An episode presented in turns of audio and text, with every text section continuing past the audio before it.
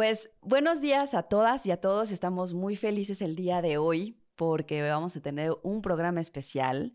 Eh, es nuestro primer programa a distancia. Con el primer invitado a distancia, Goya, estoy muy emocionado porque aparte es un invitadazo que, que soy fan, me, me, declaro fan. Tuve la oportunidad de conocerlo hace unos meses que nos visitó acá en SAE para darnos una masterclass y hablar de lo que en ese momento era su más reciente trabajo. Y este, y sí, lo, lo fanfrongelié un poco. Entonces el día de hoy voy a estar insoportable, perdón, con el fanfrongeleo. Este, pues. No importa, así, así te soportaremos, chava. Eso. Bueno, antes de darle la bienvenida a nuestro super invitado, quiero dar eh, las gracias, por supuesto, a nuestra productora, a Arthur, nuestro productor, y a Resonancia, eh, por hacer posible esto. Y bienvenido, chava. que hoy nos recibieron de manera muy amable, con cafecito y este Galletitas. galletitas y todo acá en su espacio. Estamos en el foro de la productora. Gracias, muchachos, por Muchas la gracias calidez. Sí, exacto, para hacerlo todo posible. Y Chava, ¿cómo estás? Tú eres director de marketing y recuérdanos dónde nos pueden ver, dónde nos pueden escuchar, dónde nos pueden seguir. Sentí que hace el anuncio, chico de marketing. es un poco, un poco así. Pueden seguir este podcast, recuerden, en mexico.sae.edu diagonal podcast. Estamos en YouTube principalmente, Apple Podcast, Spotify, eh, SoundCloud y bueno, pues ahí pueden ver todos los episodios y unirse a esta bonita comunidad de eh, la audiencia del SAE Podcast. El día de hoy no tendremos a Camarillo, lo vamos a extrañar, pero los vemos, lo vemos en el próximo episodio. Está haciendo un poquito de coraje por perderse este episodio. sí, yo creo que sí. Pero Va bueno. a estar muy, muy triste. Y bueno, yo soy Ana Lagoye y les damos la bienvenida. Y bueno, muchas gracias, Cruz Contreras, por estar con nosotros. ¿Cómo estás? ¿En dónde estás? Muy bien, muy bien. Muchas gracias por invitarme. Estoy en la ciudad de Vancouver, en Canadá. Ojalá estuviera yo por allá con el bonito clima de, México. Nos hubiera encantado que estuvieras aquí, pero te tuvimos hace unos meses, lo cual estuvo increíble y te disfrutamos mucho. Eh, en esta ocasión, bueno, va a ser una plática un poquito más íntima, un poquito, pues, más relajada también. Platicaremos de varias cosas contigo, pero sobre todo queremos empezar eh, con una presentación tuya. Nos, nos, nos gusta más que nuestros invitados se presenten, que nos cuenten sus anécdotas de cómo llegaron hasta aquí. Eh, hacer lo que eres hoy en día, que por supuesto eres un gran orgullo para nosotros. Y, bueno, pues arrancamos. ¿Quién es Cruz Contreras? yo soy un Senior Character Effects Artist en Sony Pictures Imageworks. he trabajado en varias películas animadas como Spider-Man Into the Spider-Verse, Hotel Transilvania, Más allá de la luna, Vivo, eh, The Sea Beast, eh, estuve también ahorita el año pasado en Spider-Man Across the Spider-Verse, que estrenó este año. Y ahorita estoy trabajando en una película que se llama K-Pop Demon Hunters, que va a estrenar el año que viene. yo me especializo en el movimiento del cabello y la ropa en los personajes. Y eh, pues yo empecé a trabajar en esto porque siempre desde niño me llamaba la atención eh, todas las películas animadas primero vi películas con efectos visuales y ya de ahí yo me enamoré yo dije, yo quiero hacer esto, yo quiero, yo pensaba que era magia, ¿no? Y que en algún lugar del mundo se podía hacer esto. Yo dije, yo quiero hacer esto. desde niño siempre, siempre, siempre me llevaban al cine. Era como parte, una, soy de, soy de una ciudad donde no hay muchas cosas que hacer, entonces siempre el, cine era como la escapatoria. Aparte hacía mucho calor y pues el cine tiene aire acondicionado, entonces nos íbamos a meter ahí. E, esa era la razón principal. Sí. Y sin querer eso fue, ese fue como que el motor para que a, mí me empezara a llamar el cine, la atención el cine y las películas animadas y los efectos visuales. Oye, Cruz, ¿cómo, cómo brincas de, cómo das ese salto de un gusto, un, un hobby de ir al cine por, por, por, esta situación que nos comentas que, con la que me identifico, ¿no? Este, vi por ahí una entrevista donde hablabas que tu mamá fue mucho la que empujó eso de, pues vente, vámonos al cine, vámonos a, a, este, a, ver pelis, pero cómo brinca ese gusto, ese hobby, esa actividad familiar a un tema de ya pasión de yo voy a vivir de esto, ¿no? Cuando yo estaba en la prepa, a mí siempre me llamó la atención, o sea, yo era fan de, o sea, yo, para mí ir al cine era como de dos veces por semana, ¿no? Eh, entonces, yo, y siempre lo hice desde la primaria, secundaria, prepa, ya en la prepa estaba yo a punto de terminar y vi que la escuela donde yo estaba estaban anunciando la carrera de animación y arte digital. Eh, y en ese entonces a mí se me hizo algo como nuevo, porque todavía, siento que ahorita ya hay muchas más escuelas que nos ofrecen esto, ¿no? Pero en ese entonces no había otras, tantas. Entonces, pues me metí a investigar un poquito qué era, me gustó, dije, de aquí soy. Lo difícil fue la conversación que tuve después con mi mamá. ¿Por qué? Pues imagínate, siempre lo digo en las conferencias, como llegas con tus papás y les dices, tengo que hablar contigo. y se esperan así. Quiero estudiar animación. Fíjate, que yo creo que la, comunidad que ve este podcast, Cruz, se va a identificar mucho con esto que estás diciendo. He tenido la oportunidad de darles la bienvenida a algunas generaciones. De hecho, tú estuviste y te agradecemos muchísimo. Estuviste como padrino de generación de la última graduación que tuvimos acá en SAE, México. Eh, pero bueno, me ha tocado a mí en ocasiones este, estar ahí como maestro de ceremonias, ahí dándoles la bienvenida a los, a los nuevos eh, alumnos que, que llegan aquí a SAE. Y hay un mensaje como permanente a lo largo de todos estos años que es, oigan, pues de entrada los felicitamos porque eh, ya el hecho de que estén aquí en una carrera eh, rarita, poco ordinaria, ya demuestra un, valor eh, muy, muy característico de la comunidad, ¿no? Siempre les decimos que este tipo de escuelas, y hablo específicamente de nuestra comunidad, se caracteriza por no tener a nadie que esté de, no, es que yo tuve que estudiar animación porque vengo de un linaje donde mi papá fue animador, mi abuelo fue animador, este. Entonces, en ese sentido, ¿tú cómo enfrentaste ese, ese diálogo con tu mamá, no? De, oye, pues, ¿qué crees? Este, eh, me voy para animación. ¿Cómo, hiciste ese planteamiento? yo siento que la culpa es de ella. Ah, bueno, em, empezamos fuerte. Y así llegué de mamá, esto es tu culpa. Porque me llevabas al cine. no, mi mamá siempre, siempre, siempre, mi mamá es maestra, es maestra de historia, o sea, no, nada relacionado a, la animación, ¿no? Pero siempre tuvo la cultura, eh, las expresiones artísticas siempre estuvieron ahí en la familia, ¿no? Mi mamá, mi mamá bailaba cuando era, cuando era joven, mi mamá hacía teatro, entonces, y cuando íbamos a Ciudad de México, mi mamá, una de las visitas obligadas era ir al teatro, ¿no?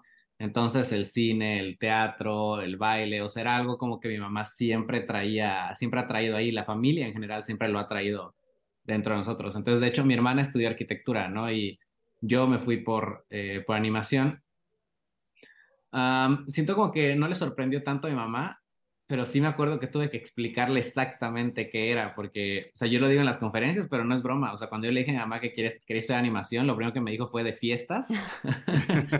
Entonces tuve que explicarle bien qué era, ¿no? O sea, parte por parte, que, a qué exactamente me dedicaba. Incluso aunque yo no sabía al 100% qué era, ¿no? O sea, porque yo quería estudiar eso, pero no sabía exactamente qué era.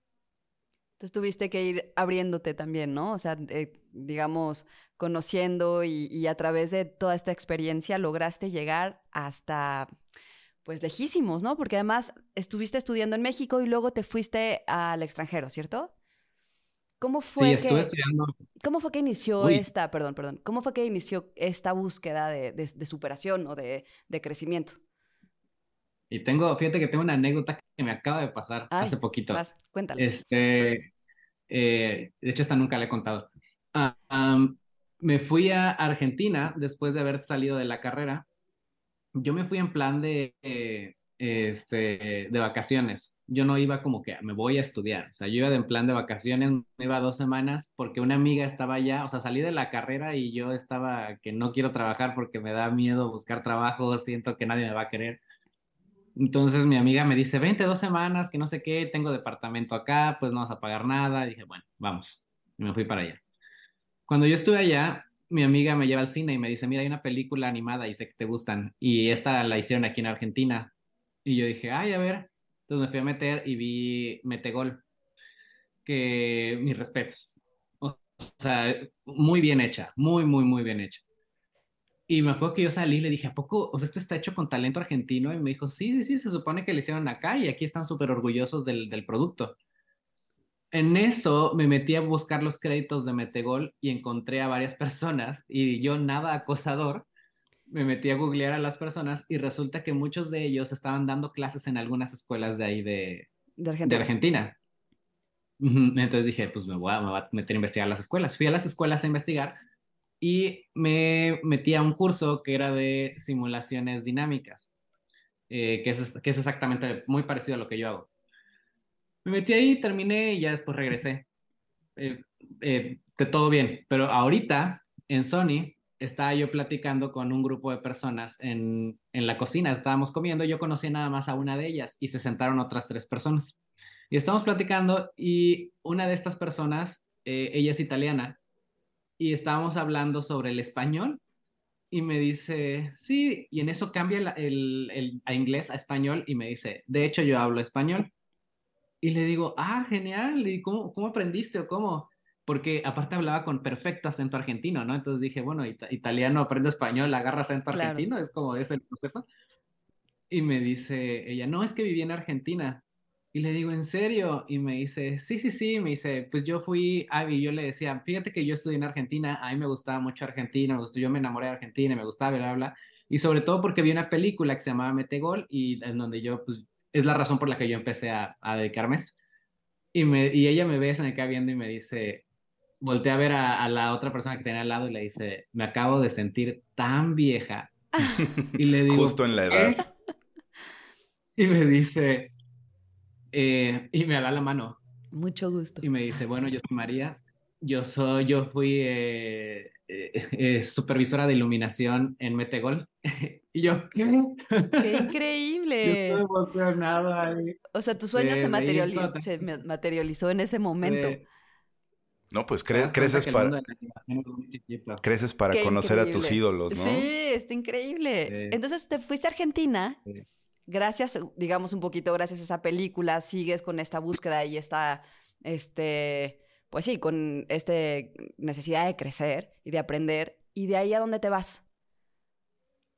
Regreso a Ciudad de México y me puse a trabajar. Primero trabajé en un lugar en donde yo sentía que lavaban dinero porque no hacía nada, no hacía absolutamente nada y me pagaban. Ah, eh, yo iba, me sentaba, platicaba con un buen de gente y, y platicamos, pero ya después con el tiempo yo les decía, miren, este fue nuestro momento canon, porque no hacíamos nada, pero todos estamos trabajando en grandes casas de animación. ¿Quién sabe por qué, en qué momento pasó? Pero este, este, era el momento que teníamos que vivir. Por supuesto, todo tiene una razón, claro. Oye, pero e, esa, e, esa, actividad de, de, esa empresa, o sea, me, me despertaste mi curiosidad. No, no queremos saber cómo relacionado, no, no, no, digo relacionado, no, sé, con publicidad o cuál era la promesa de ustedes vienen aquí a hacer qué o qué a platicar. Ya, mira, ya no existe la empresa, la empresa quebró. Ok. Y de hecho, o sea, un, relajo cuando quebró, porque de repente un día fue como, nos, declaramos en bancarrota, adiós. Ok. ya no quisieron preguntar más. no, no, y fue como adiós y les debemos como tres semanas, pero pues adiós. Se, pueden llevar su silla. Sí, de hecho sí, de hecho sí, así fue, literal, así, sí. Eh, yo me llevé una Mac, o sea, no como que me la regalaron, pero como que me la vendieron así, de que estaban rematando todo de ya se, va todo, ¿no? Ok, ok. me dieron una, una muy barata. este, se supone que era una empresa como de publicidad.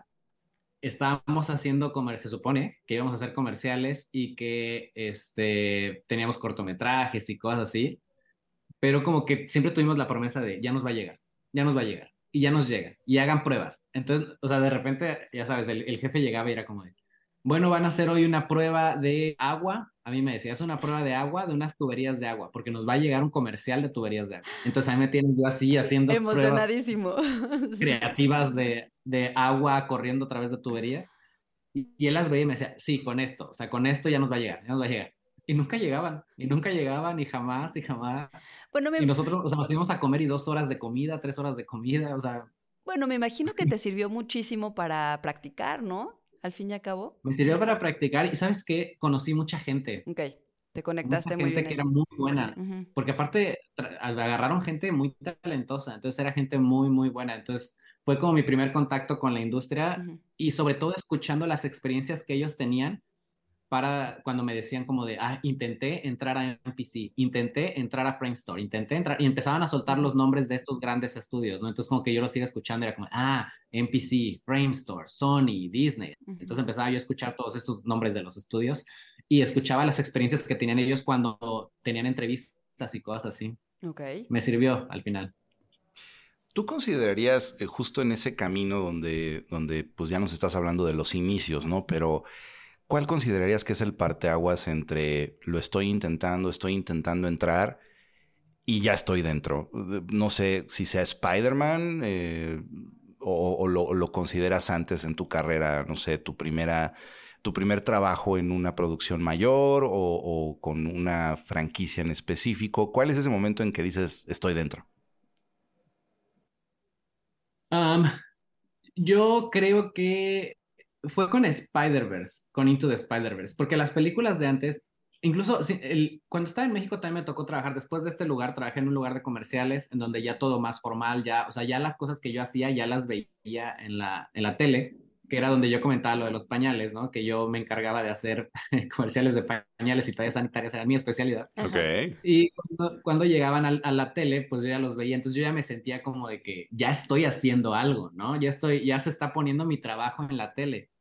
Que nadie lo ve, o sea, cuando salió el comercial yo puedo apostar que la gente le cambiaba, pero eh, digo, bueno, por lo menos ya está ahí. Ya fue, pero después estuve trabajando, me fui a Vancouver y trabajé en dos películas live action y aunque estuve en la Liga de la Justicia, que pues para mí fue como un sueño hecho realidad, ¿no? Era como la película de superhéroes, aún así yo todavía sentía que yo era como el niño trabajando en... Como que nada más me tenían ahí de, haz esto, haz lo otro, y haz poquito, y haz no sé qué. Ya fue hasta Into the Spider-Verse cuando ya sentí como el pum, o sea, como la, la presión acá de esto se tiene que ver bien porque esta película debe, debe de ser un parteaguas. O sea, ya era una presión ahí mucho más grande, ¿no? Y ya fue cuando yo le empecé a meter más y más y más y más y más. Y empecé sobre todo a empaparme con, con conocimiento de toda la gente que me rodeaba, de que eran pues eminencias en la animación y buenísimos en, en todos los software posibles y por haber. Entonces empecé a empaparme de todos ellos y siento que fue a partir de Into the Spider-Verse cuando yo ya dije, ya, o sea, ya estoy, ya estoy en la industria. Wow, bueno, y, vaya, y vaya. Y, empezamos fuerte otra vez. Sí, exacto. Oye, pero cuéntanos un poquito de tu papel en, en, este, en la película de Spider-Man, Into the Spider-Verse.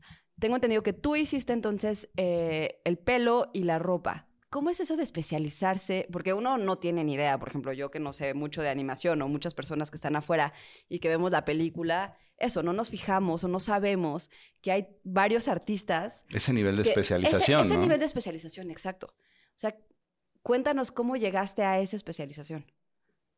Yo me especialicé en, en varias cosas, ¿no? Me especialicé en agua, fuego, partículas, pelo, ropa. Y en México, cuando tú trabajas en México, todo todo eso te toca a ti. O sea, es como que toda esta grande área que se llama VFX te toca a ti. Es como tú haces todo. Acá en, en los estudios grandes, esta área grande se divide en dos. Se divide en FX y en CFX. Yo estoy en CFX. Pero antes de llegar a Sony, en el estudio donde yo estaba antes, aquí en Vancouver, cuando estaba en la Liga de la Justicia, hubo un momento en donde me dicen, ahorita no tenemos trabajo para FX. Yo estaba en FX, o sea, yo, iba, yo estaba destinado, yo, yo iba para hacer agua, fuego, partículas y todo esto. Y me dicen, ¿sabes qué? Ahorita no hay trabajo para FX. Lo que podemos hacer es mandarte a CFX, porque yo veo en tu currículum, me acuerdo que me decían, yo veo en tu currículum que también sabes hacer cabello y sabes hacer ropa, y CFX se dedican a eso. Te podemos mandar un tiempo ahí, trabajas en película y después te regresamos a FX cuando llegue otra película en donde ya tengamos trabajo. Y yo les dije, pues sí, prefiero eso a estar haciendo nada, ¿no? A, nada más estar picando los ojos. Entonces me fui a, a, CFX un tiempo. Cuando yo estuve en CFX, yo llegué y les dije, a ver, yo he hecho como dos pelos en mi vida y he hecho como una, una sábana. Es lo único, es mi experiencia. Y mi supervisor en ese momento se sentó conmigo y me dijo, mira, a ver, te vamos a explicar. Esto funciona así y así y así y así. Y me fue explicando poco a poco, poco las cosas. Y durante todo ese proceso, él me dice, te voy a decir algo. Yo llevo, no me acuerdo cuántos años me dijo, pero yo llevo tantos años en la industria, lleva varios. Y me dice, sería un error si tú te regresas a FX. Me dice, y no es porque te quiero, no te no es porque no te quiera conservar acá. Me dice, te quiero conservar acá, sí, pero sería un error si tú te regresas. O sea, él lo veía como un paso hacia atrás. Sí, y le digo, ¿por qué? y me dice, dime cuántas escuelas hay en donde te enseñen dinámicas de pelo. Dime cuántas escuelas hay en donde te enseñen dinámicas de ropa. Me dice, ninguna. No hay escuelas que te enseñen eso. Ahora dime cuántas escuelas hay que te enseñen FX. Varias. Claro. Varias. ¿No? Me dice, lo que yo te estoy enseñando acá, no lo vas a aprender en ningún lado. Esto no se enseña. Y me dice, ¿qué significa? Que al final dos cosas van a pasar. Me dice que tú nunca vas a quedarte sin trabajo y vas a ganar bien. y tú sí, bien. me gusta. Y, yo, yo lo escuché y yo así, a ciegas me aventé el salto de fe y dije, pues me va a quedar. Y ya cuando me ofrecen regresarme a FX, yo les dije, no, me voy a quedar acá. Me quedé en CFX y cuando voy a buscar trabajo a Sony, al momento en que la reclutadora me pregunta, porque ni siquiera me estaba viendo, al momento en que la reclutadora me pregunta, ¿y qué haces? Eh, ¿En qué departamento estás? Y yo le dije, yo hago CFX. Al momento en que yo dije CFX, la reclutadora me volteó a ver y me dijo, ¿traes currículum? ¿Traes demo? Y yo sí. Lo vio, así vio como 20 segundos del demo y me dijo, eh, entrevista el miércoles, ¿puedes? Y yo sí. Y así fue, y hasta la fecha no me he quedado sin trabajo, o sea, él tiene razón. O sea, fue una gran recomendación quedarte en CFX, sin duda. Y, sí, sí, sí. Y, justo esto me, lleva a una pregunta. ¿Recomiendas entonces a los que están estudiando animación o los que están justamente formándose que se especialicen en, en algo en específico? Sí, es necesario. Fíjate que... Imagínate que tú vas a buscar trabajo a, no sé, a Disney y tú eres generalista, sabes hacerlo todo, pero tienes a alguien que, que es iluminador y van a un trabajo de iluminación, pues ¿a quién van a agarrar? ¿Al que sabe poquito de todo o al iluminador? Al, experto en un tema. Fíjate que de hecho ahorita que decías, y me parece una increíble anécdota y, un gran consejo que recibiste en ese, en ese momento de la, de la línea de tiempo de Cruz. Eh, y, justo creo que tiene mucho que ver, a lo mejor me estoy adelantando algo que, que quería yo decir hacia el final de esta plática contigo, pero pues estamos bien contentos de tenerte también ya aquí en, en SAE como, como docente, ¿no? Que después de que nos conocimos en esa conferencia que viniste a dar donde presentaste eh, eh, Across the Spider-Verse y, después este, estuviste con nosotros en la ceremonia de graduación de los chicos, eh, pues como que nos quedamos mucho con, con esa tentación de, de, de, ver cómo podíamos hacerte parte de nuestra comunidad y, y te lo dice el de marketing, ¿no? Tenemos un récord ya con tu, con tu curso, este, un, curso bien, bien interesante que, que, habla justamente de ese nivel de especialización, ¿no? Eh, estamos ahorita eh, con la fortuna de tenerte dando un curso de simulación de ropa 3D en Maya, eh, que es ya como un tema así súper específico. Y tuvimos un sold out que me da mucho gusto eh, eh, presumir. y saber que de todas esas personas que, que, se interesaron por tu curso, un poquito más del 90% de los estudiantes que tienes en tu curso son alumnos actuales de la licenciatura en animación y efectos visuales que veo con esa hambre, por así decirlo, de, de, de, adquirir ese nivel de, especialización inspirado pues mucho por ti, ¿no? De lo que escucharon, de, tu experiencia y, que a mí me da mucho gusto que estén con esa apertura a, adquirir esa especialización. Tú ya, eh, ahora en tu papel de docente con nosotros, con estos chicos, eh, ¿cuál, es, como ese consejo permanente que has visto y que a lo mejor les estás dando clases y dices, ay, me darían ganas de darles un consejo de este tipo como el que yo recibí y que formó parte de esta anécdota?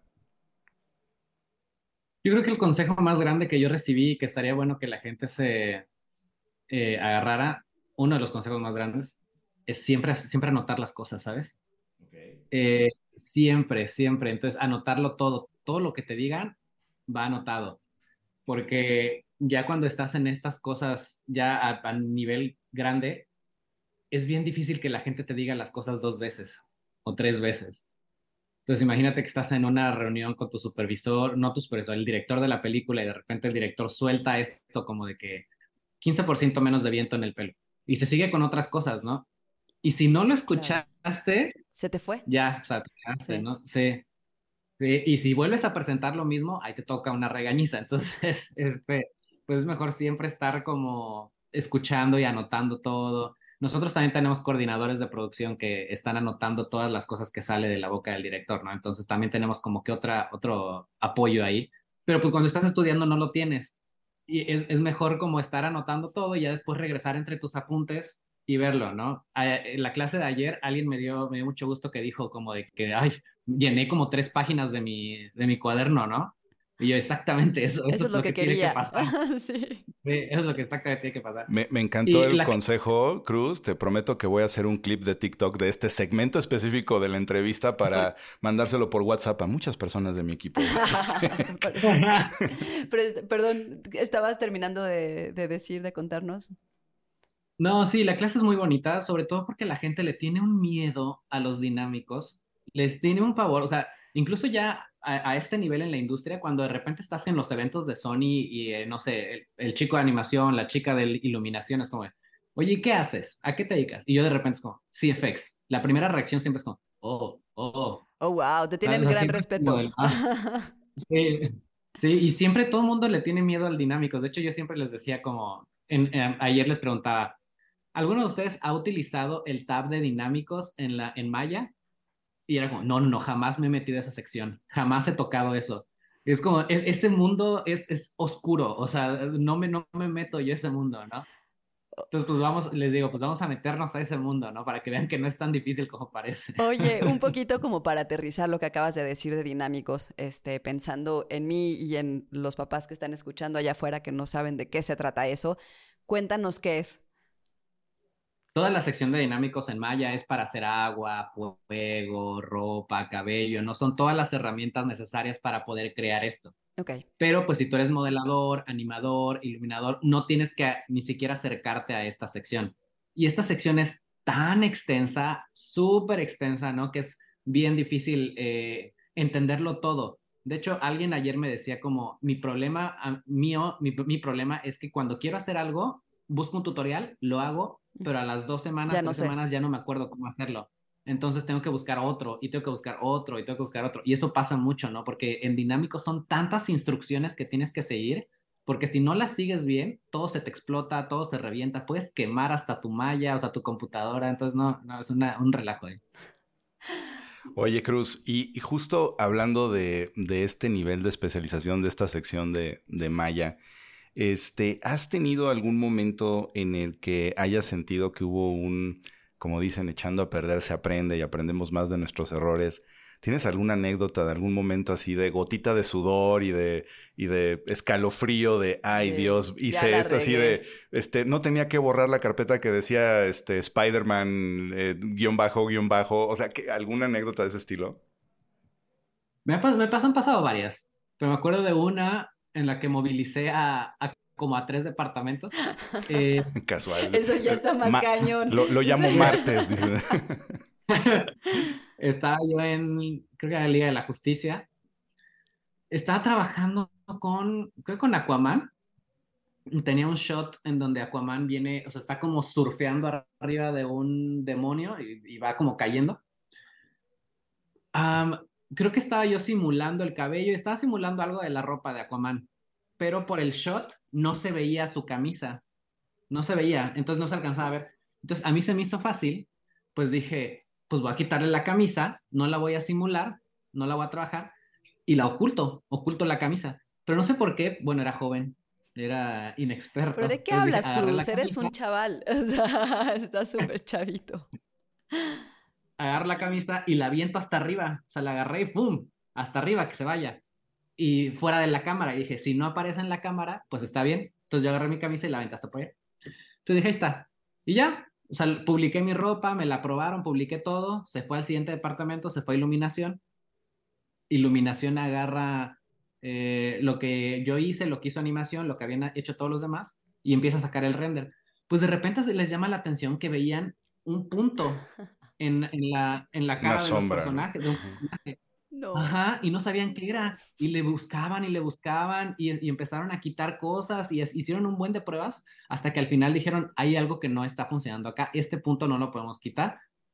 ¿Y qué es? Y en eso yo me meto a ver como que el shot, porque siempre me meto a ver mis shots para ver este, cómo se van viendo. Y en eso me meto a ese y vi todas las notas y vi que tenía una de notas Y yo vi, y yo lo vi, yo, sé, yo sé qué es. Pero ¿cómo lo digo? ¿Cómo digo qué, es? porque yo no puedo nada más, porque yo no puedo quitarlo y publicar. O sea, yo tengo que avisar, voy a publicar. Y si, y si aviso voy a publicar, me van a preguntar por qué vas a publicar algo que ya se aprobó y que se van a enterar.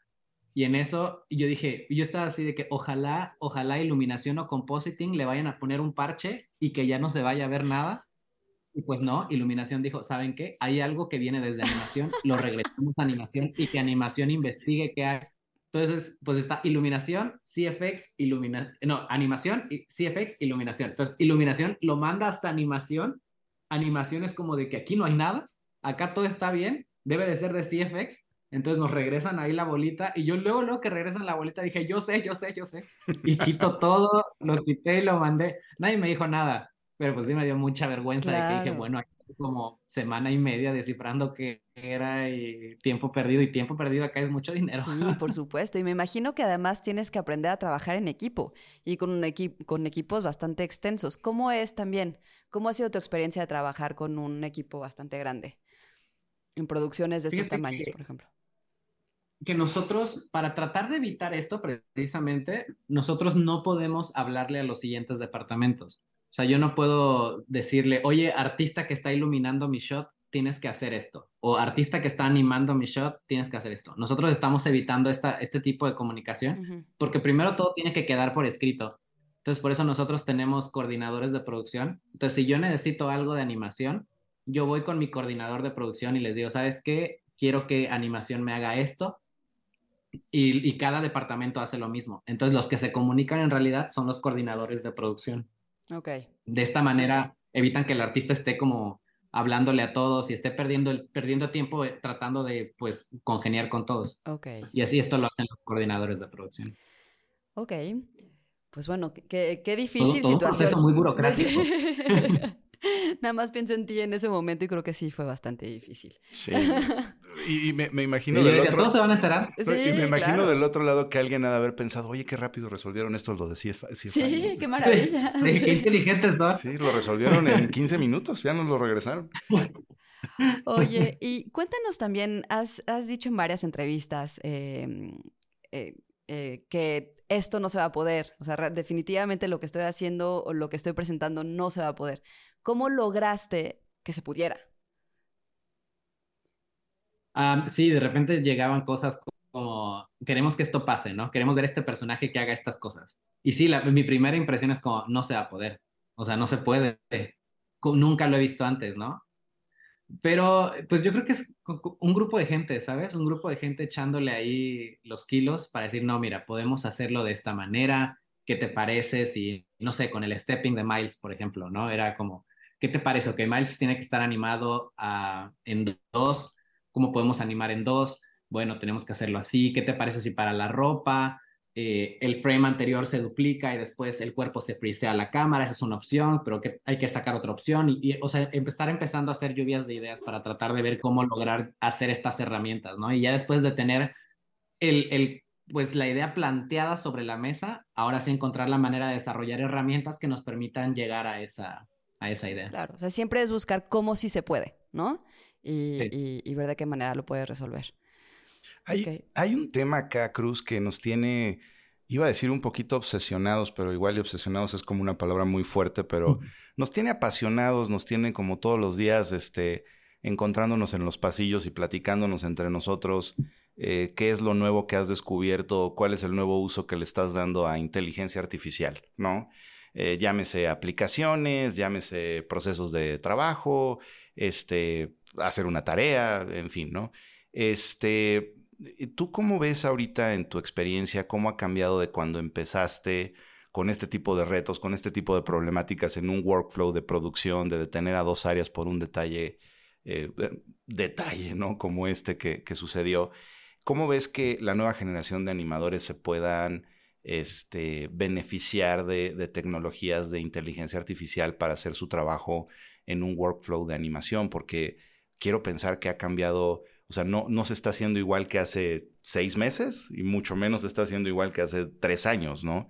¿Tú ahí cuáles ves que sean los retos o, hacia dónde dirías que le tienen que tirar? Porque lo que más a mí me, me, preocupa en lo personal es que la gente lo vea como el enemigo, ¿no? O sea, como, como esta idea equivocada de, ah, es que nos va a quitar el trabajo, ¿no? Porque se va a hacer algo en automático con machine learning. Pero bueno, tú en ese sentido, ¿cuál es tu postura con, con esa nueva inclusión tecnológica?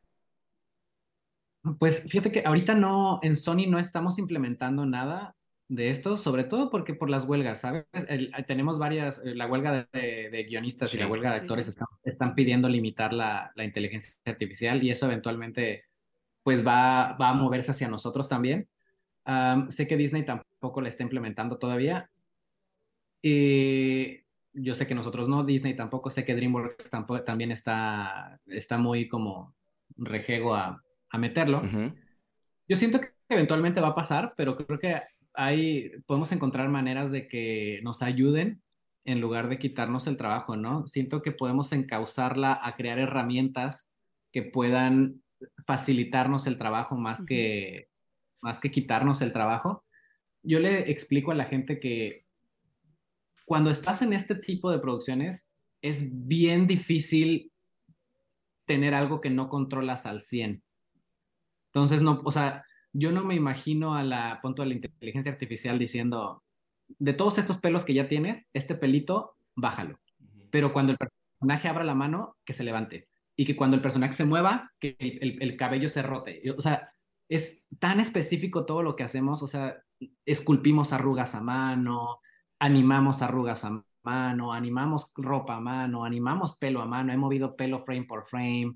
¿no? Entonces se vuelve un proceso muy artístico, porque antes que tecnológico, este sigue siendo un proceso muy artístico. Entonces, poder crear este tipo de arte, siento que todavía la inteligencia artificial no está a ese nivel de poder decirle exactamente qué es lo que necesitas, ¿no? Y yo les digo, imagínense, aparte de ustedes como, ¿qué director se va a aventar el paquete de decir, esta película yo la hice 100% con inteligencia artificial, ¿no? O sea, ¿qué dice del director? ¿Dónde está el arte del director? Claro. Yo esto me lo aventé 100%. Claro. Pero sí yo considero que eventualmente nos van a llegar en forma de herramientas y yo espero poder encauzar esta inteligencia artificial en forma de herramientas y que se nos facilite el trabajo, ¿no? A lo mejor muchas, muchos procesos que nosotros todavía no tenemos automatizados, estaría muy bueno tener herramientas que nos automaticen esta, estas cosas. coincido, Cruz. Yo creo que justo por ahí va mucho de lo que queremos transmitir acá en, en, en, en SAE que, no se vea como el enemigo, ¿no? Porque como bien mencionas ahorita en las huelgas, eh, creo que se ha, pues no estigmatizado, sino creo que primero se tiene que regular antes de que se convierta en un estándar para esas herramientas que te faciliten la vida, ¿no? Y creo que ahí es donde está el, el dedo en la llaga con, con el tema ahorita en, en, en, las huelgas. Pero, pero bueno, oye, y en este sentido, este, en, esta nueva película que estás ya en producción, eh, ¿cuál es como la, diferencia de, optimización tecnológica para el proceso artístico que estás notando de una película a otra. ¿Qué tan quantum leap este, está sucediendo ahí ese, e, esa optimización? No solo con esta película, sino con en general con las nuevas producciones que Sony está teniendo, eh, estamos viendo motores de videojuegos siendo implementados, ¿no? Lo cual se me hace una, una locura, ¿no? Claro. Estamos ya hay un proceso grande con Unreal y se, se hace una locura ver cómo está funcionando ahorita todo esto. Fíjate que a mí, bueno, Goya lo sabe, mi, mi onda son los videojuegos, soy como súper clavado con, con, ese tema. Y hace rato que lo mencionabas, justo creo que una de las em, pues animaciones o, uno de los elementos que a mí siempre me han dado como esta referencia de qué tanto ha avanzado el videojuego, qué tanto ha avanzado la consola en su momento, es el agua, ¿no? O sea, yo siempre cuando recibía una nueva consola, un nuevo videojuego, lo ponía y así de, a ver dónde hay una playa o dónde hay un laguito para ver el agua, porque el, elemento del agua en un videojuego, por lo general, a mí siempre me dice, ah, avanzó, ¿no? Este, eh, nos pasamos tres pasos adelante por, por cómo se ve el agua de, no sé, de un charted a un charted 3, ¿no? Este, en ese sentido, para ti, con ese ojo clínico que tienes de, pues, de, de persona de la industria, este, ¿Cuál es ese elemento que tú dices, esto es algo que de película a película voy viendo qué es lo que hace avanzar dos o tres pasos a la industria? El pelo y la ropa, mil veces. Casual.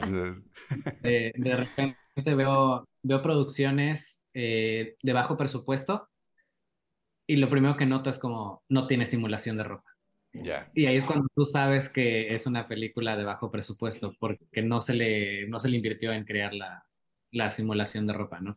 Y se nota, o sea, logras ver cómo las texturas se estiran, cómo, o sea, no, no, no se nota natural el movimiento de, del cuerpo. Ah, me ha pasado también, por ejemplo, eh, ver películas como Frozen 1, que en ese tiempo yo la vi y yo dije, qué hermosa película, ¿no? Se ve increíble. Pasaron los años, después vi Frozen 2 y dije lo mismo, como qué bonita película, se ve increíble. Regreso a ver Frozen 1 y dije, oh, envejeció muy mal. Los años han pasado drásticos, sí, sí, envejeció mal Frozen 1, ¿no? Y ya haces la comparación entre Frozen 1 y Frozen 2 y dices, Frozen 2 ya tiene años de investigación ahí. Por supuesto. años de tecnología también puestos. Oye, yo voy a hacer una pregunta, la verdad, porque tengo mucha curiosidad, pero tú que te especializas en el, en el pelo y en la ropa, ¿te estás fijando continuamente en el pelo de la gente, en la ropa, en cómo se mueven, cómo se estiran, en las texturas? Me imagino que sí ha de ser algo que tienes que estar haciendo todo el tiempo, ¿no? Se, vuelve, se vuelve hasta enfermo. de repente la, me da vergüenza. La gente se te queda viendo así de, ¿qué le sucede?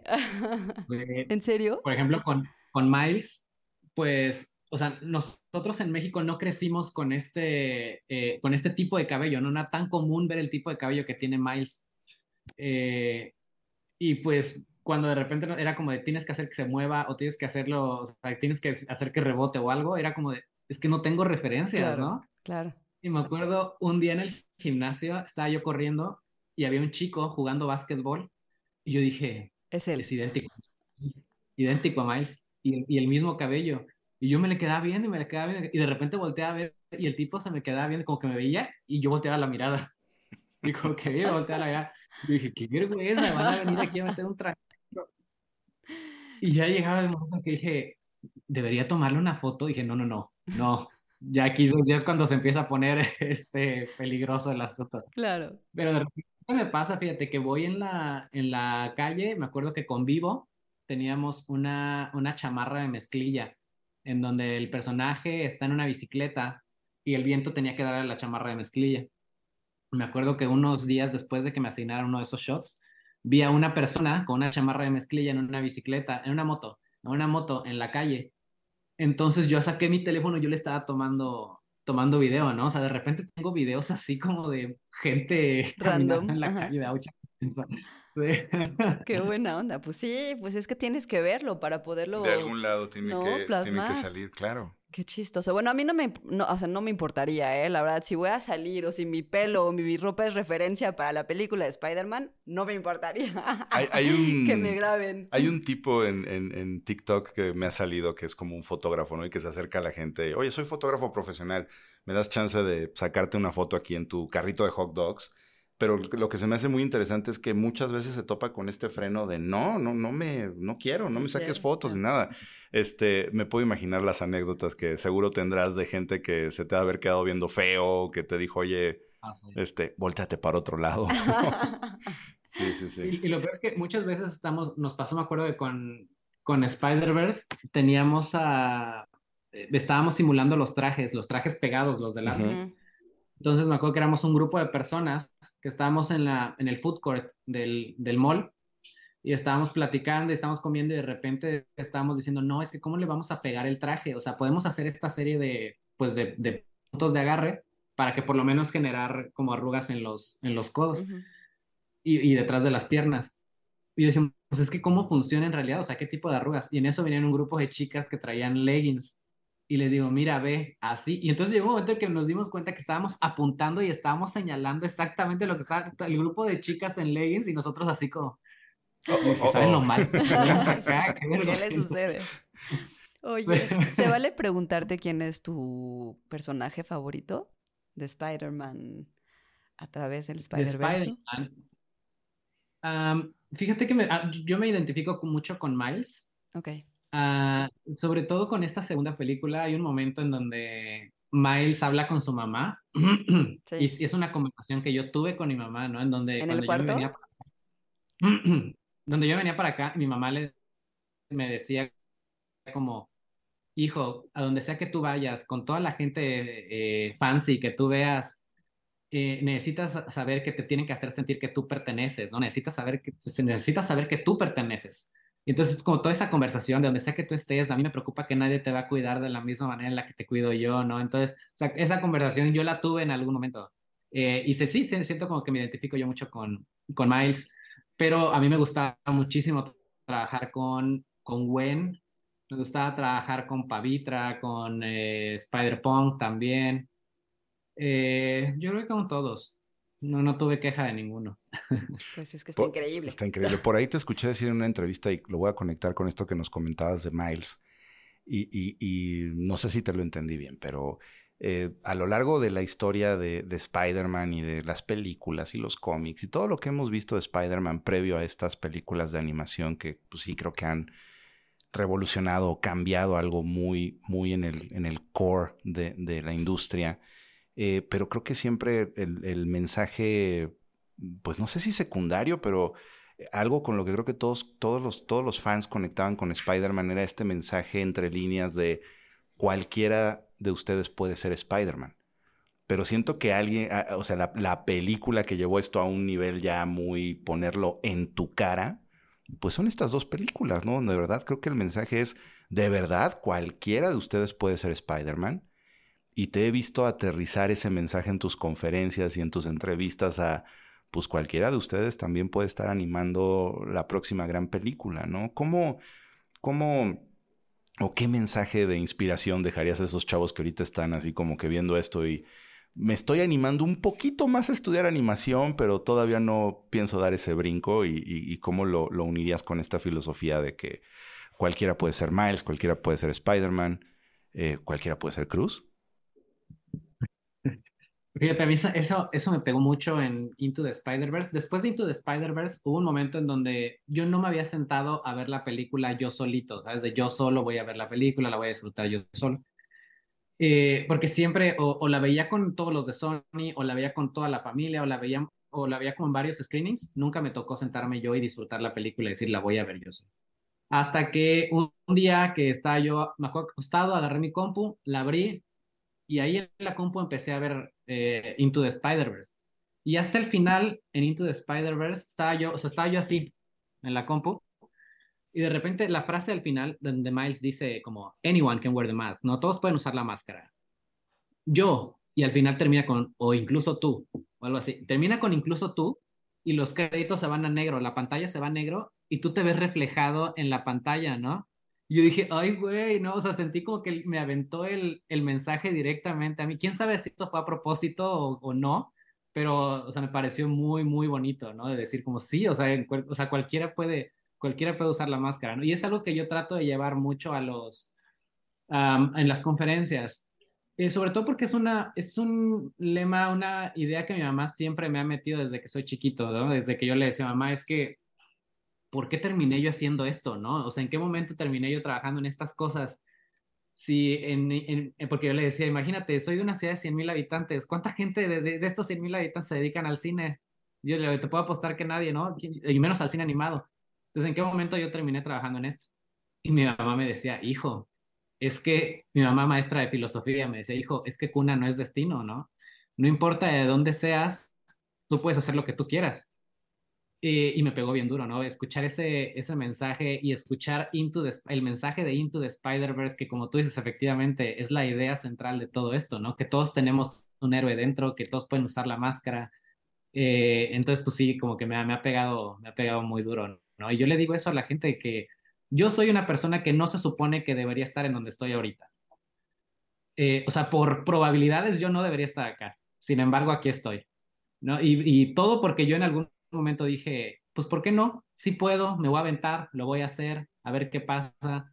Yo les cuento la anécdota de que yo tal vez era muy inocente cuando yo estaba, cuando yo era más joven, porque un día me senté en mi computadora y dije, voy a mandar mi demo reel a estudios.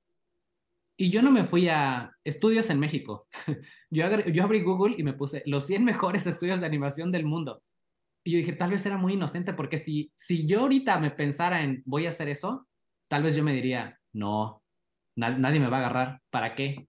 Pero en ese entonces simplemente dije, eh, no pasa nada. Y empecé a mandar mi demo a, a los 100 mejores estudios de animación del mundo, ¿no? Y uno de ellos me agarró y mira, acá estoy. Qué padre, qué padre. Y, qué como dicen, ignorance is bliss, ¿no? O sea, esa inocencia de, de, de, no tener... Comer al mundo. Claro, y de no tener ese, ese prejuicio de, no, bueno, pero voy a empezar aquí por los de la colonia del Valle, ¿no? No, no, no, o sea, Tiras eh, full, ¿no? Y, y, wow, qué, qué, bonita historia, Cruz. Gracias por compartirla. Muchísimas felicidades, de verdad que también tengo muchas ganas de conocer a tu mamá, qué increíble, ¿no? De verdad que eh, creo que muchas veces los papás juegan un papel muy importante en el desarrollo de los hijos y aquí es una, un claro ejemplo. Eh, Qué increíble, de verdad me conmovió muchísimo tu historia y, y eso, creo que desde un inicio sabías que era tu pasión y cuando algo eh, es tu pasión, dejas de comer, de, dormir. Se te olvida comer, se, te, olvida, dormir, ¿no? Y pues estás aquí por, por lo bien que lo has hecho y por tu, por tu empuje. Así que muchas felicidades porque eres un gran ejemplo para, para los mexicanos, para todo el mundo. Eh, Cruz, te queremos agradecer muchísimo por esta plática, por este episodio. Eh, no, no me gustaría que, despidiéramos esta edición del podcast de SAE sin pedirte, por favor, que, digo, ya ahorita que le conoces, que me, que me firmes este Miles Morales. No, no es cierto. Este, que, ya ahorita que formas parte de, la comunidad de SAE México, este, y que es principalmente las personas que nos ven, eh, ¿cuál es el mensaje de de, seguirle echando para adelante de Cruz Contreras en este momento, en octubre del 2023, con los retos que vienen para 2024. Este, ¿qué, qué, mensaje le quieres dejar a la comunidad que ve este podcast? Yo les diría, gente de SAE, lo están haciendo muy bien. Me estoy dando cuenta con los alumnos que me están llegando. Lo están haciendo increíble, van por buen camino.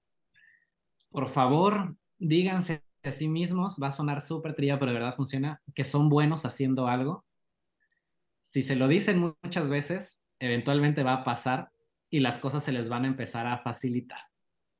Eso. Increíble. Pues ahí lo tienen. Pues muchas gracias, Cruz. También teníamos una duda, si es que nos puedes compartir. Eh, queríamos saber, porque hace cuatro meses dijiste que todavía no podías decir si ibas a, eh, ibas a participar en la siguiente película de Spider-Man, pero de casualidad, hoy en día podemos saberlo o sigue siendo... Todavía no sé. ah, bueno, pues... Yo espero que sí, yo, yo, espero que sí, porque estuve, o sea, llevo en las, está, estaba en las dos, entonces... Pues, pues todo, toda la lógica apunta hacia allá, ¿no? Y por, por mis tiempos, todo apunta que posiblemente sí. Qué emoción. no sé. Pues estaremos al pendiente y esperamos que sí. Y este. ¿Y ya te veremos por aquí también? Así es. Ya esperamos también que estés por acá presencial en un viajecito que tengas acá a la Ciudad de México. Cruz, muchas gracias. Eh, si quieres también compartir tus redes para que eh, nuestra audiencia te pueda seguir, que por supuesto yo creo que ya te sigue, pero bueno, no está de más poderlas recordar. Estoy en todas las redes como Cruz en Canadá. Cruz, en, Canadá. Perfecto. Este, todo, tengo una broma con aquí con la producción de que todos los episodios les digo, va a aparecer aquí una pleca con las redes sociales del invitado. Siempre les digo, por ejemplo, la vez pasada que tuvimos a unos animadores en acuarela, les decía, van a aparecer aquí las redes sociales en acuarela y con unos pájaros volando también en acuarela. en este caso no puedo decir, va a aparecer aquí Miles, este, Miles o Spider-Man, pues marca registrada, ¿no? Pero este, pues va a aparecer aquí un este... pelo y una ropa. ajá, gracias, Goye. Ya se subió al barco, Goye, ¿eh? Este, va a aparecer eh, un pelo y una ropa y unas texturas ahí de, de tela muy interesantes con las redes sociales de Cruz. Cruz, de verdad, un placer platicar contigo. Te lo agradecemos muchísimo este espacio. Lo disfrutamos mucho. Lo disfrutamos mucho. Espero que tú también. Gracias, gracias. Te mandamos un abrazo muy grande y eh, Chava, ¿nos puedes recordar por favor dónde pueden escucharnos, dónde nos pueden ver? Para que sigan viendo episodios tan especiales como este, Goye. Recuerden, mexico.sabe.edu diagonal podcast. Este, ahí estarán todos estos episodios. Traemos muchas sorpresas para ustedes en los siguientes episodios. Pero qué más sorpresa que está con Cruz. Este, de nuevo, gracias, Cruz. Muchas gracias, Cruz. Yo soy La Goye. Gracias, Chava. Nos vemos en el próximo episodio. Gracias. Gracias, Cruz.